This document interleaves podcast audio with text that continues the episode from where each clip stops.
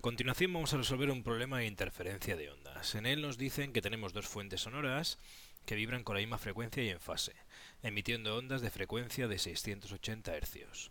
Las fuentes están separadas 0,75 metros.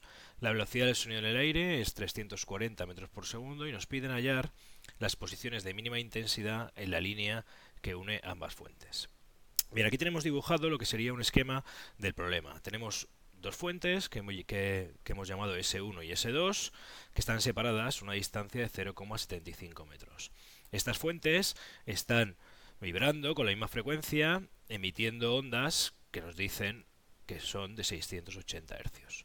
Por supuesto, las ondas pues, se emiten a lo largo en forma de esferas, pero como solo nos piden la intensidad de la onda resultante a lo largo de la línea que une estos dos puntos, pues podemos dibujar los frentes de onda de esta forma. Entonces, ambas fuentes están emitiendo y nos están diciendo que con una frecuencia de 680 Hz. La distancia que hay entre dos frentes de onda es lo que se conoce como la longitud de onda y a partir de los datos del problema podemos calcularla. La longitud de onda es igual siempre a la velocidad partido la frecuencia. La velocidad en este caso son 340 metros por segundo y la frecuencia pues son 680 hercios. Con lo cual la longitud de onda resultante son 0,5 metros.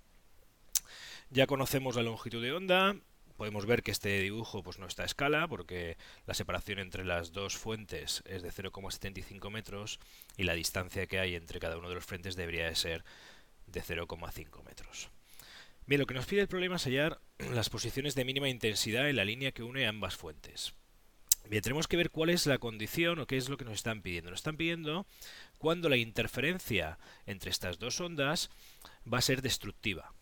Bien, la condición para que la interferencia sea destructiva, en el caso que las dos señales tengan la misma frecuencia y estén en fase, solo depende de la distancia recorrida por, las por cada una de las ondas, por la, por la diferencia de distancia recorrida por la onda emitida por la fuente 1 menos la emitida por la fuente 2.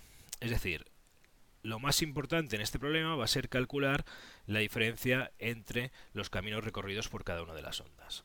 Por ejemplo, si queremos calcularla en este punto, pues R1 viene definido como la distancia que hay desde, S, desde S1 hasta ese punto y R2 vendrá definido por la distancia desde la fuente hasta ese punto. Bien, esta condición, para que la interferencia sea destructiva, es necesario que las dos ondas lleguen desfasadas. Es decir, que si la primera onda pues llega de esta forma, la segunda, para que se produzca una interferencia destructiva, tiene que llegar completamente desfasada. De tal manera que si sumamos ambas ondas, pues el resultado va a ser simplemente una línea recta, porque los máximos coinciden con los mínimos, y en este caso, por los mínimos coinciden con los máximos. ¿Cuándo se cumple esta condición? Pues esta condición siempre se cumple que la distancia o la diferencia de caminos entre la onda recorrida por la fuente 1 y la onda recorrida por la fuente 2 sea un número impar de semilongitudes de onda. Si están desfasadas una con respecto de otra, una media longitud de onda, pues es lo que garantiza que eh, los máximos y los, los máximos de una coincidan con los mínimos de otra. Bien, pues esta es la condición que tenemos que aplicar para ver cuáles son donde se produce la interferencia destructiva.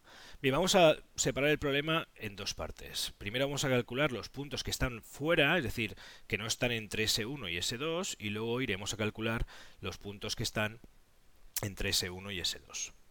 Bien, una única, la única cosa que tenemos que tener en cuenta es que aquí esta distancia está en módulo, o sea que es lo mismo, o sea, tenemos que tener en cuenta la, la diferencia entre R1 y R2 y también la diferencia entre R2 y R1.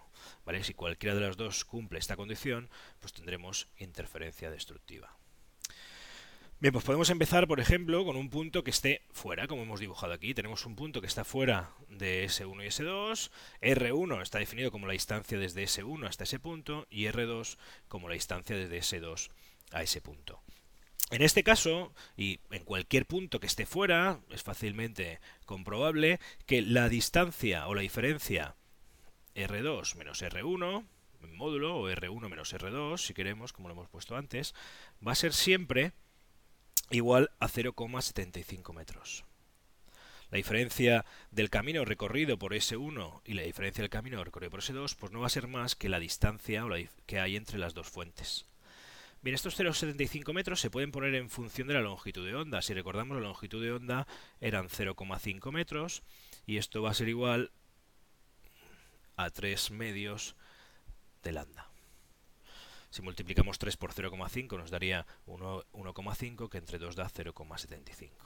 Bien, como vemos, esto es un número impar de semilongitudes de onda, con lo cual cualquier punto eh, si nos vamos a cualquier punto que esté fuera eh, de, que no esté entre S1 y S2, la interferencia va a ser destructiva.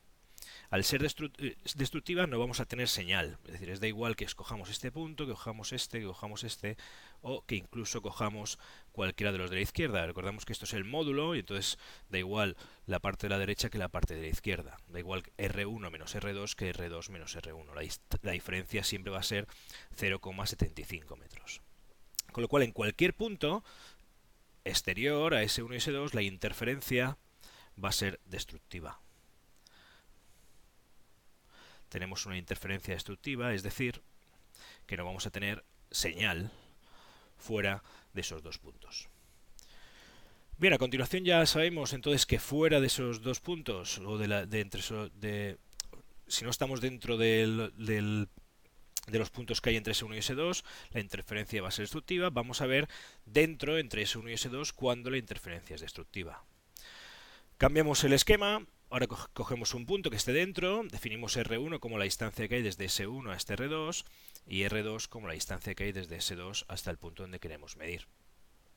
En este caso, siempre se va a cumplir que la distancia R1 más R2, como está definida, pues va a ser igual a 0,75 metros.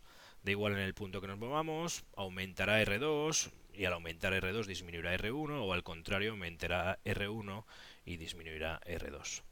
Con lo cual esta condición siempre se va a cumplir y tenemos la otra condición que es la condición de interferencia destructiva y como hemos visto pues es simplemente que el módulo de R1 menos R2 sea igual a 2n más 1 lambda partido por 2. A partir de aquí lo que tenemos que hacer es ir sustituyendo y dándole valores a n para encontrar los puntos en los que la interferencia es destructiva. Bien, vamos a empezar por el más fácil de todos, que es pues darle un valor a n igual a 0.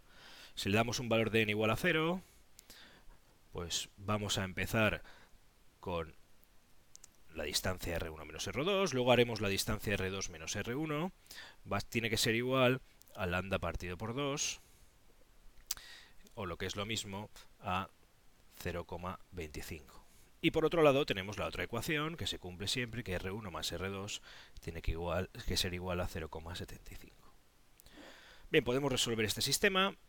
Quizás lo más fácil sería sustituir, despejar de aquí R1, con lo cual tendremos 0,25 más R2, y eso sustituirlo aquí abajo, con lo cual tendremos R perdón, 0,25 más R2 más R2 igual a 0,75.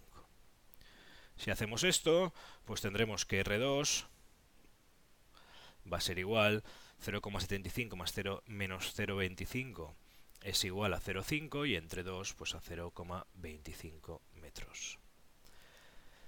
Una vez que ya tenemos R2, podemos volver a la de arriba, y si R2 son 0,25 metros, pues R1 necesariamente tiene que ser 0,5 metros. Es decir, a una distancia de R1 de 0,5 metros, que será un punto pues aproximadamente por aquí, y a una distancia de R2 de 0,25, tenemos que la intensidad va a ser mínima, es decir, que vamos a tener una interferencia destructiva. Bien, este sería un punto que tenemos que tener en cuenta.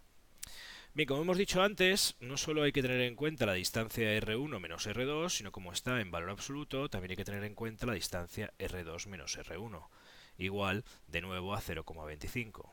Por otro lado tenemos que R1 más R2 es igual a 0,75 y podemos resolver de nuevo este sistema. Podemos despejar ahora de arriba R2, que quedaría 0,25 más R1 y despejamos abajo, pues R1 más 0,25 más R1 es igual a 0,75. De aquí abajo tenemos que R1 en este caso va a ser igual a 0,25 metros. Y en este caso de arriba, si R1 es 0,25, R2 va a ser igual a 0,5 metros. Bien, con lo cual tenemos ahora otro punto, un punto que está a una distancia de R2 de 0,5 y a una distancia de R1 de 0,25. Será un punto pues aproximadamente por aquí. Bien, con esto terminaríamos el n igual a 0, podemos continuar y vamos a utilizar el n igual a 1. Si continuamos con n igual a 1, ahora la distancia R1 menos R2 tiene que ser igual a 3 lambda partido por 2, o lo que es lo mismo, a 0,75. Por otro lado, tenemos que R1 más R2 pues tiene que ser igual a 0,75. Resolvemos el sistema. De nuevo, pues podemos despejar arriba R1. R1 es 0,75 más R2. Si sustituimos esto en la ecuación esta de aquí abajo, pues tendremos 0,75 más R2 más R2 igual a 0,75 o lo que es lo mismo R2 igual a 0. Si R2 es igual a 0, R1 es igual a 0,75.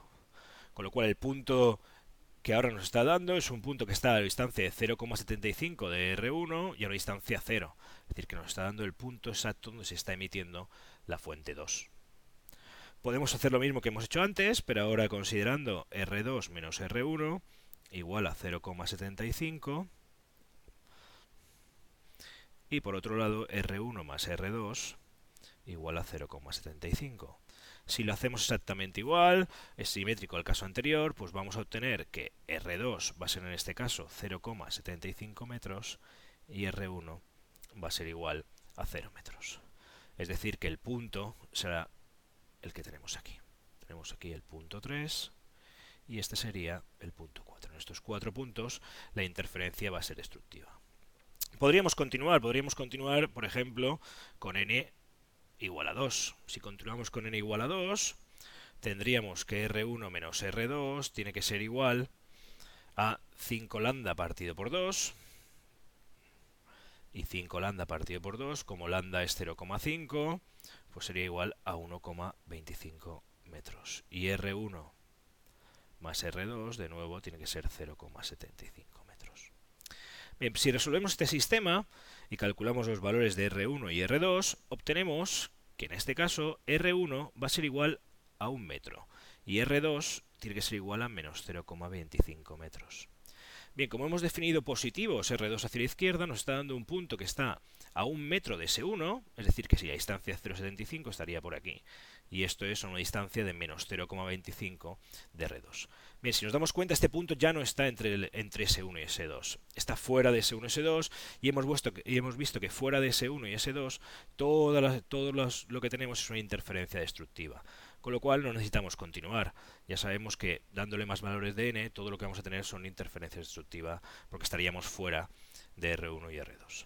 Con lo cual, en definitiva, lo que tenemos son estos cuatro puntos, son los cuatro puntos en los que se va a producir la interferencia en el interior o entre S1 y S2. Resumiendo, pues podemos dibujar aquí los puntos que hemos obtenido. Hemos obtenido el punto en el que R1 era igual a 0 y R2 era igual a 0,75. Hemos obtenido el punto en el que R2 era igual a 0 y R1 era igual a 0,75. Hemos obtenido un punto en el que R1 era 0,25 y R2 eran 0,5 y hemos obtenido otro punto en el que R1 era 0,5 y R2 0,25. Y además de esos puntos, pues todos los puntos que no están incluidos entre S1 y S2, en todos esos puntos la interferencia va a ser destructiva. Bien, y con eso pues tendríamos resuelto este problema.